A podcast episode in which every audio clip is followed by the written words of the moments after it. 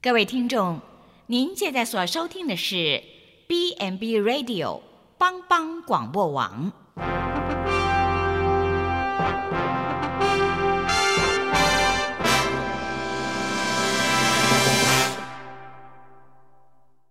即将为您播出的是由李希昌主持的《由我照你》。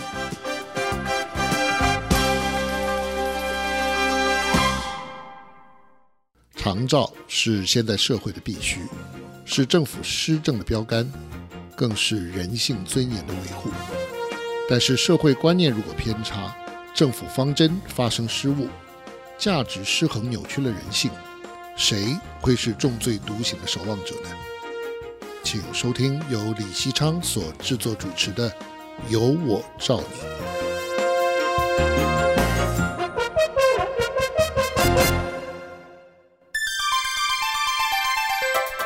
失智家屋福气村，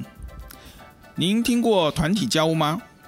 或者说得更完整一点，失智症老人团体家屋。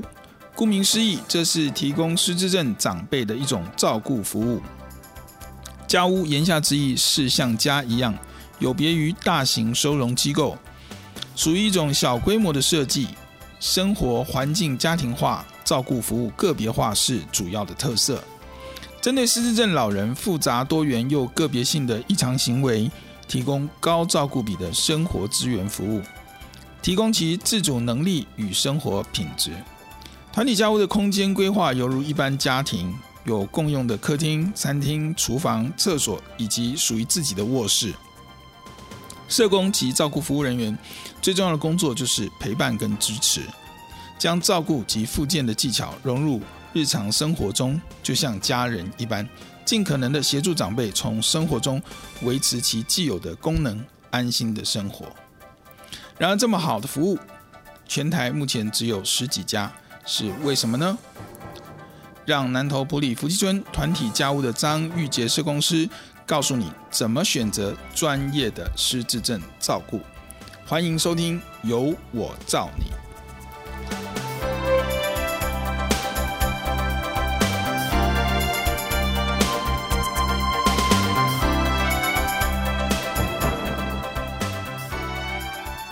好，各位听众朋友，大家好，欢迎收听帮帮广播网有我造你的节目，我是节目主持人李希昌。我们今天很高兴请到愚人之友基金会啊、呃、政团体家屋福气村的社工师张玉杰来到我们的节目当中啊、请玉洁跟听众朋友们打声招呼。嗨，大家好，我又来了，我是团体家屋的社工张玉杰。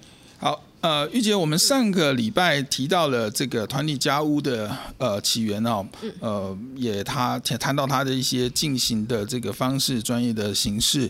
啊、呃、等等哈。但我想听众朋友们可能呃更希望听到一些实际在呃目前呃你们团体家务里面所发生的这个实际的案例，那可以让大家更了解这个服务的一些呃实际的面貌哈。那呃，可不可以请请您先介绍一下？您觉得福气村好？福气村作为团体家务，它的特色是什么？那么它跟其他的团体家务有什么不同之处吗？嗯，好的，我呃，我来介绍一下我们福气村的特色好了。我们福气村其实就是坐落在埔里镇的爱兰台地上。那其实如果你们呃民众呃大家，如果你们有有空的话，如果有机会可以来的话，你们会发现我们是一个三合院的模呃。砖造建筑，那其实这个很古色古香。你现在可能要看到这样三合院的建筑，其实是非常少见的吼。然后另外的话，就是我们是平房式的设计，所以长辈不用爬楼梯，他就只要在一楼活动。那其实它算是一个半开放式的空间。那我们在我们的团屋里面，其实就有一个小小小的花园。那其实长辈他们呃。呃，像是他们睡午觉起来啊，或是白天他想要散步的时候，他就可以在这个花园就是散步，然后就是运运动这样子。那他想要休息的话，他想要看风景，那他就直接坐在我们提供的椅子上，然后他可以就可以休息。他累了，他走累了，他就直接休息。那其实，嗯、跟像呃我们这样的半开放式的空间，他还是可以看到外面的呃外面的人啊。就是可能我们我们是一个园区，其实我们是一个园区。那其实它从虽然是有。嗯、是有围墙的，可是我们可以看从围墙，就是看跟外面的人互动，那其实就可以打招呼啊，或什么的。其实或是有活动的时候，其实我们大家都是一起办。那我们这个园区可能在外面，呃，其实很多人来我们这边参观的时候，都会说，哎、你们这里好好哦，就是不是像外面可能市区都是一栋一栋的建筑，可能透天啊，或是大楼，那你可能要按电梯，然后去到几楼，那你就是整个人就是像封闭式的，你只能呃在建筑的森林里面，然后去看。然后看天空也是要从玻璃窗看出去，我们这边没有，我们这边直接给你看天空。然后长辈很喜欢，因为其实大自然，我们园区里面就有种树啊，然后又有很多植栽，然后还有一棵很大的凤凰树。那其实那凤凰树就是随着四季那变化，然后你可以观察它。那还有就是有樱花、李树啊，然后我们的。照顾照顾服务人员，其实呃，根据季节的不同，我们也会种一些呃季节性的花花草草。那其实长辈看了，不管是长辈或是我们工作人员看，其实都会比较心情愉悦。就是长辈可以呃直接看到这些花花草，其实心情不管是怎么样，心情都是会比较愉悦的。所以其实我们团体家务的特色其实就是比较乡村型。那其实很多家属来的时候，他们就会说：“哎，我爸爸妈妈他们以前就是务农的。”那其实他们现在可能在都市住，可是他就比较不喜欢，他比较喜欢他以前小时候的生活的环境，都是像这样砖造的房子、平房啊，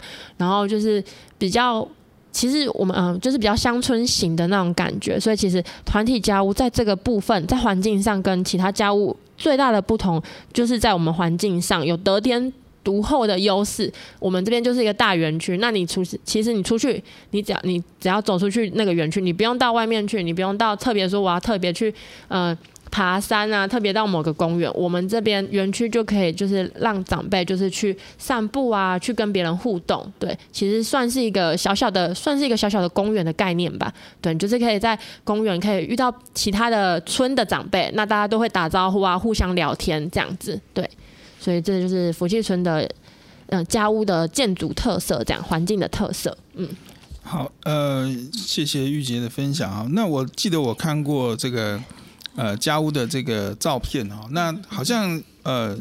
很多长辈的这个房间门打开出来就是走廊，那走廊旁边就是花园哈。然后就看到你讲的这个天空，呃，竹篱笆，然后就是外面的这个呃，这个。呃，其他的其他村的人，或者是好像呃，感觉起来就真的比较不是被关在某一个呃呃封闭式的环境里面，然后呃这么严肃的气氛，就很像真的是生活起居的家的这样的环境哈。那这真的是一个很得天独厚的地方哈。那呃，很好奇哈，那你们工作人员是不是在里面也不太像在上班这样子？啊，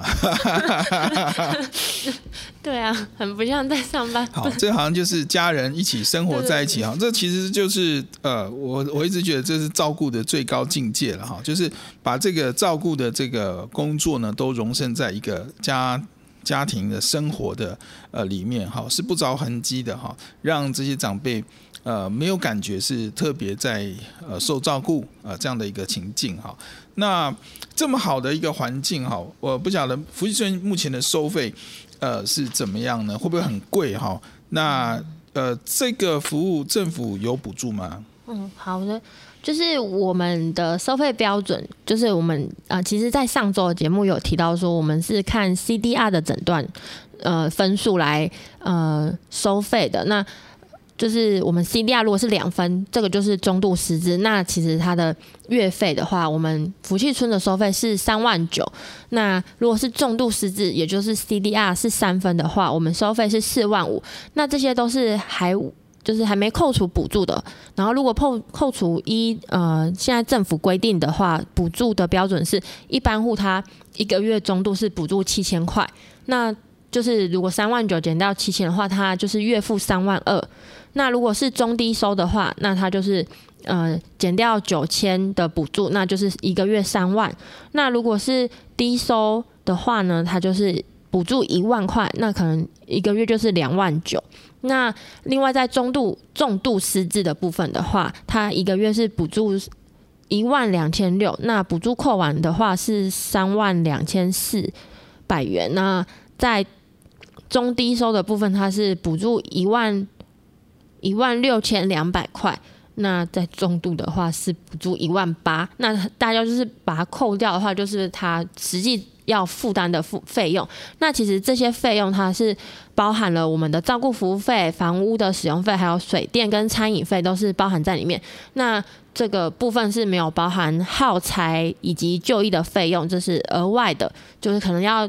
呃家属这边可能我们会跟家属就是呃帮长辈添购一些呃他的生活用品的时候，会跟家属收取零用金，因为他是住宿型的，我们是住宿型的嘛。那如果家属他可能来访的时候，他可以我们就会跟他收取这样的费用。那另外的话就是还有我们的入住保证金是入住的时候会缴交的费用，那是五万块的部分这样子，嗯。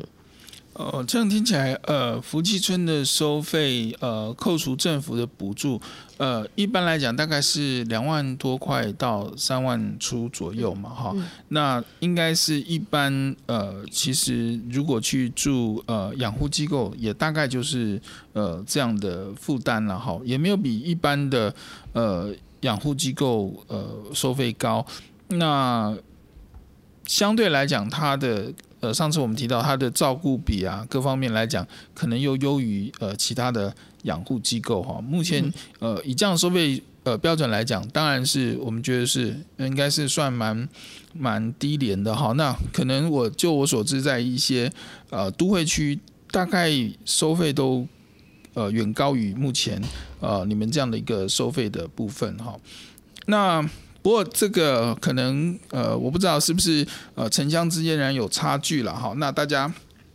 在这个呃对于这样的一个呃收费的负担哈，呃是不是还是觉得呃有有压力呢？哈，那我比较好奇的问是，团体家屋是属于长照二点零的服务吗？那如果是，它为什么没有纳入这个？呃，所谓的这个支付给付的这个范围里面呢？那呃，刚刚主持人有提到问说，就是我们团体家是不是长照二点零的服务？呃，非常的确定跟大家讲说，我们是长照二点零的服务，没错。那他为什么还没有纳入给付呃支付给付的制度里面呢？其实政府他们其实一直都有在研拟跟规划。那其实像去年度的时候，老人福利推动联盟他们就有针对全。全台湾的团体家务去做一个调查，现况调查，想要去了解说，呃，怎样的收费模式是比较适合，就是团体家务的，呃，来运用的。因为其实我们跟居家的大，居家跟日照，其实它的服务的内容还有项目，其实又有点不一样。那还有收治的，就是我们收的对象，其实也不太一样。他们可能更广泛，那他很他们的界定范围其实是很细的。那其实。这个是否适用在团体家务里面？其实他们呃卫卫福部他们都还就是政府他们都还在研拟当中，他们想要去了解说这样的。呃，给支付给付的制度是不是也适合用在团体家务？所以他们之前就委托就是老人福利推动联盟去做一个调查。那其实他们那时候也呃，就是我们的长期照顾服务专员呢，他们其实也有来我们团体家务，就是进行就是视频，就是视频说哦，我们的团呃失智长辈大概会呃。一到八级大概会落在哪哪个级距当中，然后他们会去做个调查，之后有同整之后，他们就会做个规划，就是所以未来算可能不是现在，我们不是第一批的，可是未来我们团体家务一定是会纳入在这个支付给付的制度里面。那刚呃，如果说我刚刚提到的，就是如果是一到八级，那如果像是在第呃，如果你今天是在第六级的话，他们。大概四级的时候就会补助大概到两万多块，那如果你又是七八级比较重度的话，它可能就补助到三万。那其实刚刚我们前面提到的收费标准，那如果是三万多的话，我们的收费是三万九。那如果你的呃补助的呃费用是到三万多块的话，其实你呃。家属在负担上就不会这么的重，所以我们当然是未来还是希望说，我们可以纳入在这个支付给付的制度里面。对，就是以长期的规划来看，不管是针对我们自己家屋，或是呃长辈他们使用上啊，还是家属的负担上，其实都是嗯、就是有利的方向啊。对，就是所以我们还是希望说可以尽快的纳入支付个给付的制度里面。是的，我们呃知道团体家务既然已经是被纳入长照二点零里面一一项这个正式的社区式的服务哈，那其实真的也没有理由它呃。就不能够适用于支付给付哈，那我们真的也是期望这个政府单位可以加紧这个呃这个评估试算的这个脚步哈，让呃呃这样的一个呃服务可以纳纳正式的纳入这个支付给付的制度里面，呃以减轻这个家属的负担哈。虽然我们知道现在来讲就是说呃这个呃。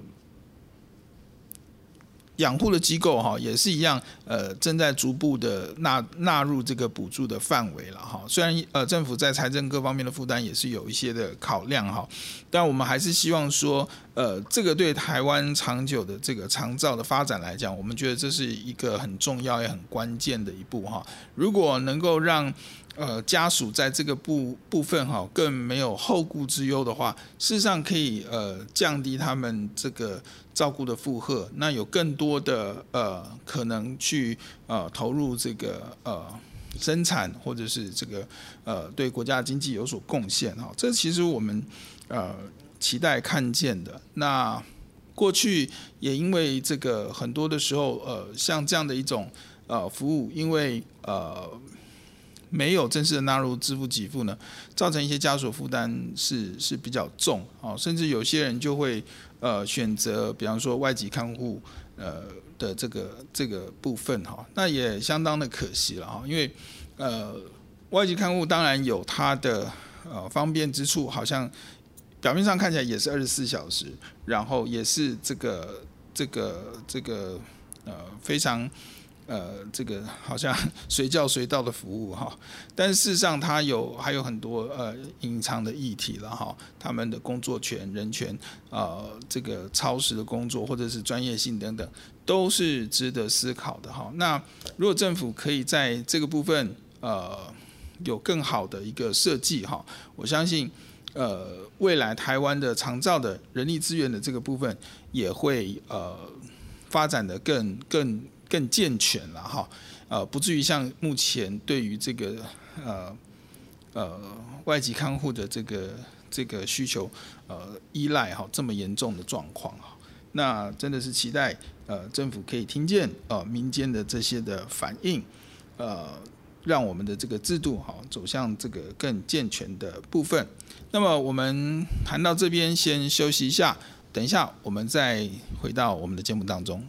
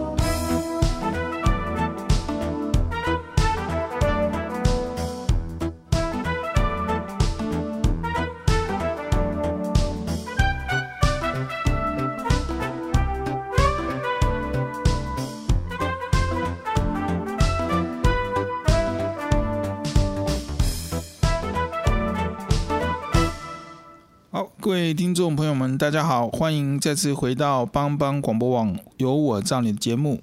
呃，刚刚上一段节目，我们访问到愚人之友基金会团体家屋福气村的张玉杰社公司。那我们提到了一些福气村的特色，那还有呃，目前政府对于失智者这个团体家屋的补助的政策。哈，那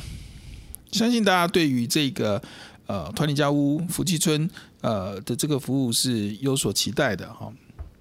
那真的是一个非常呃好的空间环境哈。那相信未来政府的这个支付制给付制度呃纳进来之后呢，也会呃大幅的降低呃这些失智家属的负担哈。那接下来我们很想了解的是。呃，不晓得这个未来的福记村的发展哈，呃，还有没有什么样的呃未来的一个规划的想法是什么呢？可不可以请玉姐跟我们谈一下？好的，就是呃，其实福气村从二零零八年开始呃设立以来，其实我们一直都有计划说要开办第二单元。那在今年度，我们其实也开始动工，我们第二单元的施工的工程了。那我们期望是在年底的时候，就是希望第二单元可以呃设立完成，那可以提供更多的呃服务的能量给有需求的民众。那为为什么我们会希望可以嗯，就是开办第二单元？其实，在呃。服务那么久的过程中，其实我们发现呢，我们的长辈可以活动的空间。那如果我们有第二单元的话，其实活动空间会更更大。那其实可以提供长辈的服务的呃需求，也可以更多样性。那他不会说哦，我都固定，我怎么每天都坐在同样的地方？那我可能今天我有第二单元的话，我可以说哦，我们今天如果想要做呃才艺活动的长辈，我就在这个 A 的。空呃开放空间，那如果我想要做厨艺的，我们今天就是可以在 B 的这个空间，那我们就是互相不干扰，可是我们又可以在一起，就是吃呃进行呃就是共呃用餐，那我们。呃，活动就可以更多元性，所以其实我们是有这样的考量，说就是可以让长辈说，就像你可能在家里住久了，你有时候想想要换一下你家的风格或什么，就是这种概念。我们希望说，呃，未来我们的福气村呢，可以就是有更多的活动的空间，那可以提供更多不一样的服务给长辈。那其实，呃，就是也是让长辈说不会觉得自己是就是一个比较像被封闭的的的房，嗯、就是环境里面，就是如果有第二单元的话，其实它可能活动的范围也会更大，不会说哦，我就只有这个花园。我我虽然说我可以看得到天空，我可以看得到外面的动物或什么小鸟啊、蝴蝶啊，可是我却不能到处走走。那如果有第二单元的话，因为我们第二单元其实是在我们现有的位置的呃后后院，然后我们再就是算是增建的方式，然后再把它变得更大。那可能就是会有增加窗位啊，增加活动空间，这些其实就是希望说可以带给长辈就是更多的。嗯、就是活动的空间可以使用这样子。那其实这是就是比较是在硬体方面的规划。那如果就是在我们就是嗯软体的部分的话，其实我们也希望说，就是当我们第二单元开办之后呢，那其实我们有可以有更多能力可以投入。那其实像我自己现在我是社工师，那其实我们刚呃上周有提到说，其实在呃团体家屋它其实也可以配置护理。护理师的，那其实我们也希望说，未来我们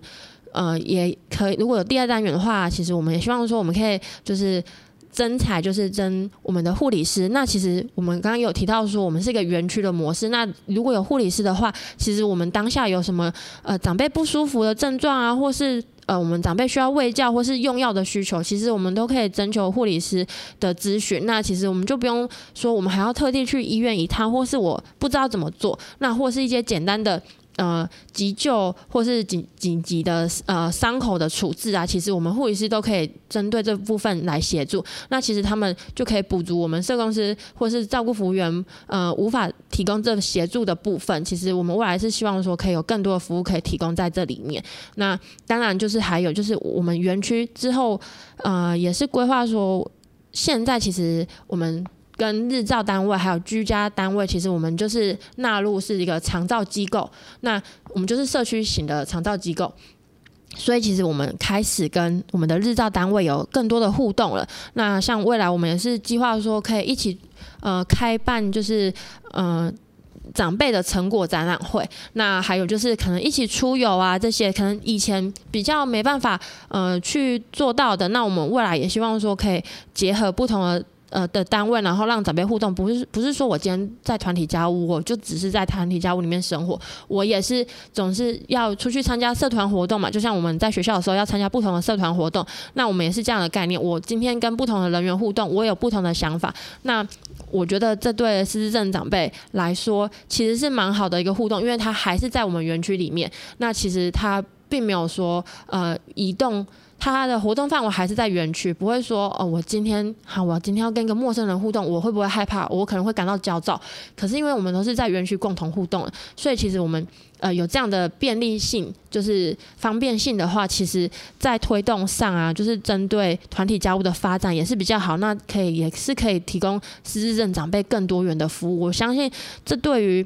呃团体家屋，就是我们福气村未来的呃发展性是会更好的。对，就是在硬体跟软体的部分，这是我们我们对于未来福气村的发展的规划的想法，这样子。是哇，这样听起来真的是很令人期待哈。福气村好像呃，除了是呃一个家变成两个家哈，那这个好像是一个更大的大家庭哈，那就有更多的。可能呃有像玉洁刚刚提到的这个不同的呃兴趣也好，或者是呃不同的这个风格的设计也好，让呃长辈在这边有更多元的选择哈。不但如此，跟这个外在的整个园区的这个其他的服务的环境，就好像说除了跨出了家门就是社区哈，还有不同的邻里的这种呃互动的这个机会哈。那相信长辈在这边的呃生活就不会是这么的封闭性，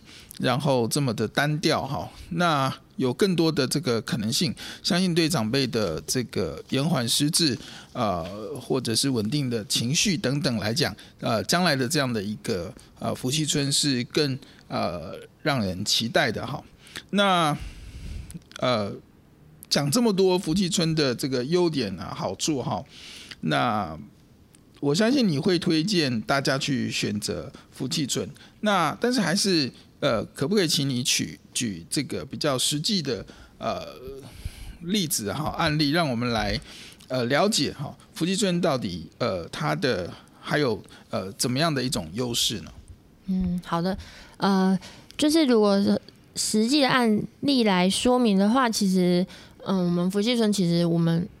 服务那么多的失智症长辈，那我就以我的我服务的过程中接触到的长辈还有我的经验来跟大家做一个分享。就是我们有一位长辈，他呃，他来入住我们团体家务的时候，其实他年纪已经很大了。那其实他呃住也住了一段蛮长的时间。那后来我们。呃，就是在服务的过程中，发现他其实护理的需求就变多了。那其实我们就在跟家属就是沟通，然后还有就是让家属呃了解他们的需求，还有就是我们团体家务可以提供的服务的内容之后，我们在沟通协调下的过程中，就是可能提供呃这位长辈就是转介到护理之家。那这个长辈其实在呃转介到护理之家的时候，他已经是九十七岁的的年纪了。那其实他。转到护理之家之后，他我们知道状况是阿嬷现在就是已经破百岁，已经是百岁的人了，他就是还是很健康。那其实从这个案例，我们就会看到说，其实我们家屋它并不是说呃算是一个不同阶段的选择。我们在这边，我们的团体家屋的弹性是很大的。那其实家属选择这边，呃，不是说我之后就不可以呃转换到其他地方。那其实我们之前有一位啊呃个案，他其实。他来我们团体家务，他就是发现说，哎、其实他的状况很稳定，他可以好像不一定要住在二十四小时就是住宿型的机构里面，所以我们又把他转介回日照了。那他就去日照接受服务，也是有这样的个案。所以，呃，不要想说，哦，我今天入住机构，就是可能我们现在民众还是会想象说，哇，我今天把我的家人就是送到机构，他可能就只能一直住在机构里面，那可能。嗯，就是没有办法变化，就是没有办法再变好的过程。可是并没有，就是还是有些长辈，他其实他可能稳定了，他可能那是他一个比较呃，在病发的过程中比较严重的时候，那可能他来这里之后，他稳定了，趋于稳定了，我们也可以去评估长辈的状况，那再把他转介成日照，那他可以就是也是可以回家，就是跟家人享受天伦之乐，也是有这样的长辈。那还有一个个案的案例是。也可以，其实家屋我们其实也蛮强调说，因为它其实就是个家。那你在家，长辈的年纪这么大，总是会面到面对到呃生老病死这一块。那其实我们之前在去年度的时候，我印象最深的一位长辈，他其实是他呃他已经九十七岁了，他过世的时候是九十七岁的年纪。那其实家属他有呃心。心脏疾病方面的问题，那家属其实考量到呃长辈他其实年纪也大了，那如果在呃持续做开刀或什么的一些手术方面的话，他其实担心说长辈会就是负荷太大。那其实我们在跟家属沟通的过程中呢，就是让他了解到说，其实诶有安宁呃照顾这一块，其实我们家屋也是可以提供的。那如果你是选择说你想要在我们家屋终老，那可能就是我们家属，然后医院还有就是。嗯、我们团体家务这三方，我们共同去寻求说怎样的照顾，还有呃用药啊，是是适合这位长辈的。那我们就是以陪伴的过程，我们不强加就是一些呃急呃治疗，我们就是顺顺的，就是也减缓长辈的痛苦。那我们就是陪伴他。那其实在这个陪伴的过程，其实我们发现，其实嗯。家属虽然也很很难过，就是长辈的离开，可是我看到的是，在这个陪呃最后的阶段，他的家属是可以陪伴在这个长辈的身边，然后陪伴他走完他最后一程。其实我相信这对长辈来说是一个很大的福气，所以其实我相信真的就是来呃选择我们福气存，其实真的太多案例可以去讲了。那其实这些案例可以。呃，从这些案例是可以听到说，其实我们家屋它并不是是一个最终的选择，它也可以是不同阶段，就是你的需求是什么，我们可以共同来讨论，我们共同就是来做协调，并不是说哦，我今天住了我就啊，哎。有的家属可能说啊，那我不用管，都交给你们。就是很多外面的案例是会这样，或是说，呃，怎么办？我可能我妈妈可能她这一辈呃长辈就只能住在这里了，可能没有办法再恢复以前或是什么。我可能还是心里会有这样的期待。可是其实长辈他还是有无限的可能性，不，并不是说因为他生病了他就没有选择的权利，而是说我们嗯、去看到他他的一些他是。现阶段最最适合他的需求去做决定，这才是我们就是福气村一直以来想要告诉大家，就是只要你嗯、就是去了解他的需求，这样子的话，其实对他来说，不管在呃他最后的嗯是去哪个地方，或是去哪里接受服务，其实对他才是最好的这样子。是呃，我觉得真的是非常好的一个案例哈，在福气村里面有呃，还是有真的很多种的可能。重点是在这些服务的过程里面，呃，怎么样充分的跟家属、跟长辈之间沟通，能够理解呃这些是长辈的意愿跟呃他的期待哈。那不是勉强的，而是在这个过程当中，大家来做一个理性的呃探讨，怎么样的一种呃形态是最适合长辈哈。这就是我们所期待的哈，有尊严的终老的一种形态。那刚刚玉姐提到的，呃，几位长辈里面，呃，即便是真的愿意，呃，就像把福气村当成第二个家，可以在这边做终老，可以做安宁，哦，这个事实上福气村都可以做得到哈。那当然也有呃长辈，呃，还有家属。呃，考量这个长辈的这个身体的负荷，呃，愿意在他高龄的时候去这个更接近医疗资源的护理之家做这个照顾，这也是一个呃很好的选择。只是呃需要大家做充分的沟通，彼此的理解哈，呃，对长辈做出最好的这样的一个安排哈。我想。呃，福气村真的是一个非常优质的选择哈。那么，呃，最后呢，我们还是要请玉姐来介绍一下这个福气村哈。那它的这个入住申请到底要经过呃哪些的流程？而我们又可以透过什么样的管道，更进一步的呃收集到福气村的资讯来了解它呢？嗯，好的，就是谢谢主持人。就是我想要说，就是我们的流程其实很简单，就是你提出申请，你可以电话来咨询说，呃，我想要来了解福气村的呃服务内容啊，或是环境的参观，你只要提出申请，我们二十四小时其实都有人在，只要跟我们预约就可以了。我们很欢迎大家来参观。那其实在，呃提出申请之后，我们会有一个简单的入住评估，就是我本人就是会跟大家。询问说，呃，长辈他目前呃的失智情况啊，他的目前接受的服务，或是他的一些用药史啊，还有他的一些呃身体的功能这些，我们会先了解一下，或是他的他目前居住的地方啊，这些都是会做一个呃背景的了解这样子。那如果说呃家属来了，你们今天民众你们来到我们这里参观，很喜欢，就是也想让自己的长辈就是也来入住的话呢，其实我们可以有。我们就是有一个别于他人的，就是方案，就是预约试住，就是我们会提供家属跟长辈试住一个礼拜。那其实大家就会疑惑说，哦，什么是试住？为什么要试住？不是直接体检表送出去就可以入住了吗？我们我们这边没有，我们这边非常鼓励大家就是预约试住这个部分，因为我们在这么多的呃个案看下来，还有经验下来，发现如果你有试住的话，其实在这个过程中，不管呃不管是呃长辈还是家人，你们都可以更了解说我们这个场域到底是提供什么样的服务。那我们呃。就是我们在这个过程中，我们也是在观察长辈他有没有融入我们的家屋里面，就是跟大家的互动啊，还有是他或是他自己本人，他自己喜不喜欢住在这个里面，呃，住在我们家屋里面，那他自己本人也要喜欢，那他才会想要继续住下去。那其实，在一开始的时候，我们其实都了解到，失智症长辈他其实到陌生环境的话，他其实是非常躁动的。那如果你还是像一般的养护型机构，还是说哦，我只要健检表交出去了，那我就可以呃就可以来入住的话，其实不太适合我们失智症长辈。我们失智症长辈他需要一开始入住的时候，我们会要求家属要陪同前两天，因为这样子的话。你是他最亲的家人，其实对他来说，你就是他安全感的一个存在，就是在他面对陌生环境的时候，所以这个时候我们家属的角色非常重要。那家属就是在这个过程中，你也可以去安抚他的情绪啊，去了解他，因为毕竟我们在一开始跟长辈接触的时候，我们还是长辈的。我们还是陌生人，我们不了解长辈的个性啊、脾气，还有他一些需求。那其实家属在这个时候都可以跟我们讲，或是我们也会呃针对，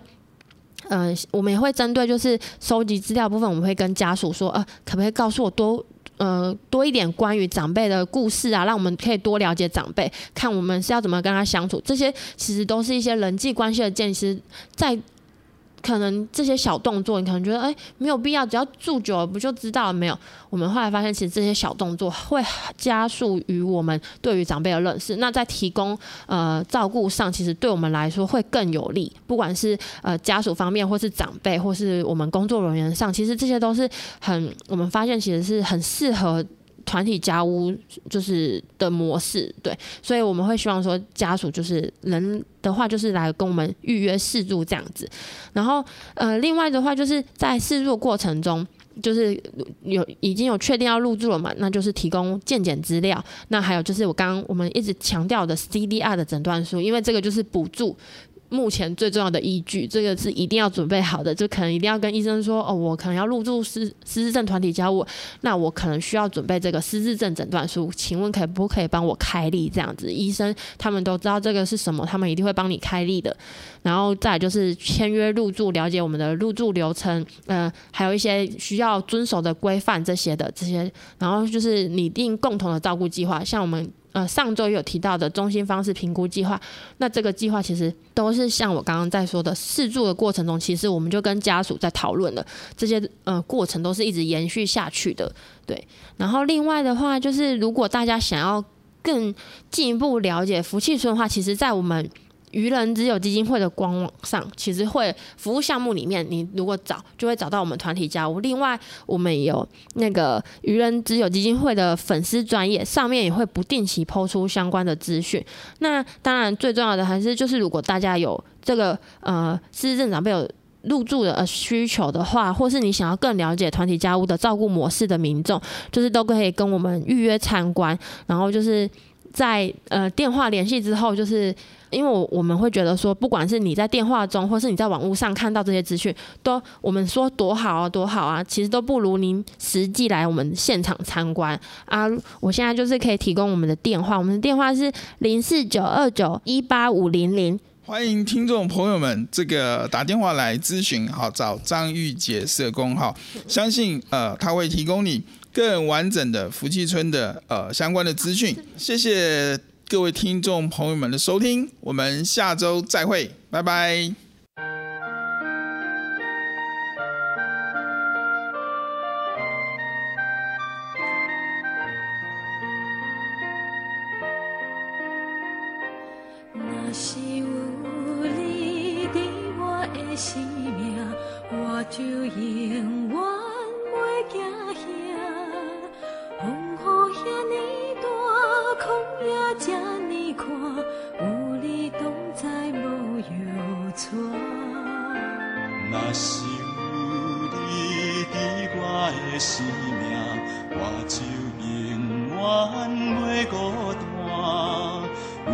三做伴，甲你斗阵行，充满温暖袂畏寒。